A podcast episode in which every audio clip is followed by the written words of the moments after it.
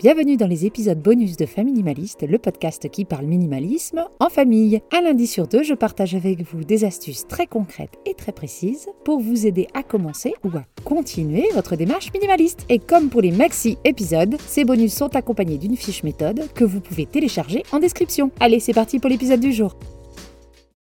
Être minimaliste, c'est un état d'esprit, un mode de vie, l'envie de revenir à l'essentiel et de se débarrasser du superflu, que ce soit de côté matériel, mais pas seulement. Mais un minimaliste ne vit pas en vase clos, et le monde matériel extérieur arrive tout de même à rentrer dans nos intérieurs, surtout quand on a des enfants, ne serait-ce que par le biais de leur sac à dos. Je vous invite d'ailleurs à écouter l'épisode 7 du podcast qui parle justement des objets qui rentrent par effraction chez nous. Voici donc un épisode pratico-pratique pour partager avec vous nos routines du tri qui permettent de préserver notre environnement minimaliste. Je les ai séparés quatre parties, ce qu'on fait en continu, ce qu'on fait au quotidien, ce qu'on fait de manière hebdomadaire et de manière saisonnière. Alors commençons par le saisonnier. Oui, j'aime bien commencer par la fin. Certaines affaires demandent naturellement à ce qu'on fasse le tri à des moments bien précis. Les vêtements et équipements de loisirs saisonniers font partie de ça, par exemple.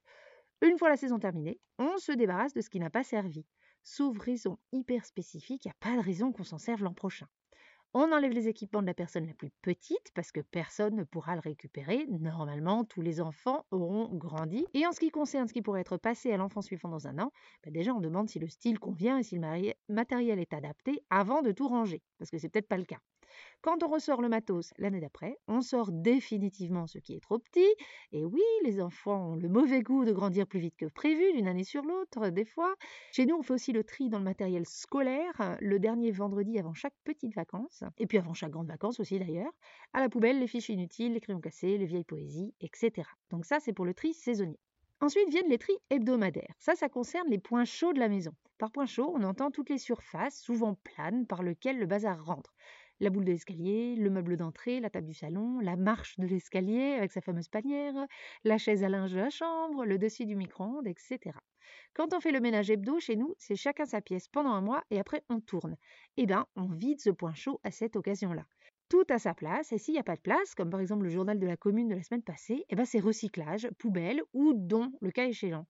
Donc ces points-là, c'est au moins une fois par semaine, et ça permet de faire un tri régulier. Ensuite viennent les tris journaliers. On a trois endroits qui doivent être nets ou au moins praticables à la fin de chaque journée. La cuisine, la table du salon et l'entrée. Pour ça, j'ai pas encore de recette miracle, il faut demander aux enfants. On est sur 5 bonnes minutes de numéro 1, tes chaussures vont pas se ranger toutes seules. Numéro 2, ton linge propre traîne encore dans le salon. Numéro 3, c'est à ton tour d'essuyer la table. Alors ils sont cool, ils le font, mais il faut quand même demander. Pourquoi ces endroits-là? Ben, Parce que notre entrée, c'est la pièce centrale de la maison. On y passe pour aller d'un côté à l'autre de l'appartement. Donc on fait un truc un peu net pour bien démarrer la journée suivante. La cuisine, pareil, pas envie de prendre le petit déj dans un truc impraticable.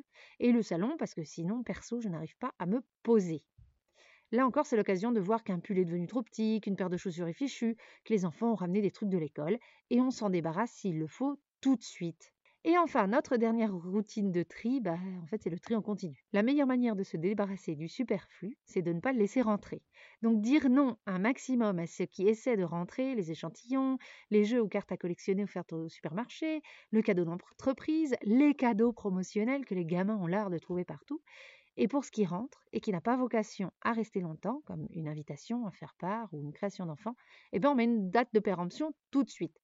On prend la décision du sort d'un objet au moment où on l'a dans les mains. Est-ce qu'il reste? Pourquoi? Il ira où? Et pendant combien de temps? Ce sont des questions auxquelles on doit avoir des réponses claires. N'oubliez pas que l'encombrement, c'est la conséquence de décisions prises trop vite au moment de l'achat ou des décisions reportées au moment du stockage.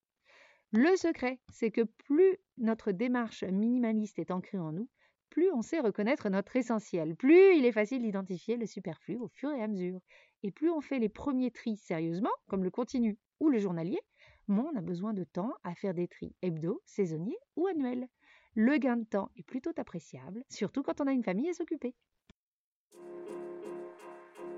Et voilà pour l'épisode bonus, j'espère qu'il vous aura plu. Si vous découvrez le podcast via ces épisodes, je ne peux que vous inciter à aller écouter les plus longs épisodes. Si vous souhaitez rentrer en contact avec moi, je vous mets tous les détails en description. Et si vous voulez me soutenir, vous pouvez partager cet épisode, mettre des pouces, des cœurs et des étoiles, ainsi que des commentaires sur votre plateforme d'écoute. Vous pouvez aussi faire un nom sur la plateforme Kofi pour m'aider à couvrir les coûts de la production du podcast. Le lien est dans la description. Je vous dis à très bientôt et en attendant, n'oubliez pas, vivre avec moins, c'est vivre avec mieux.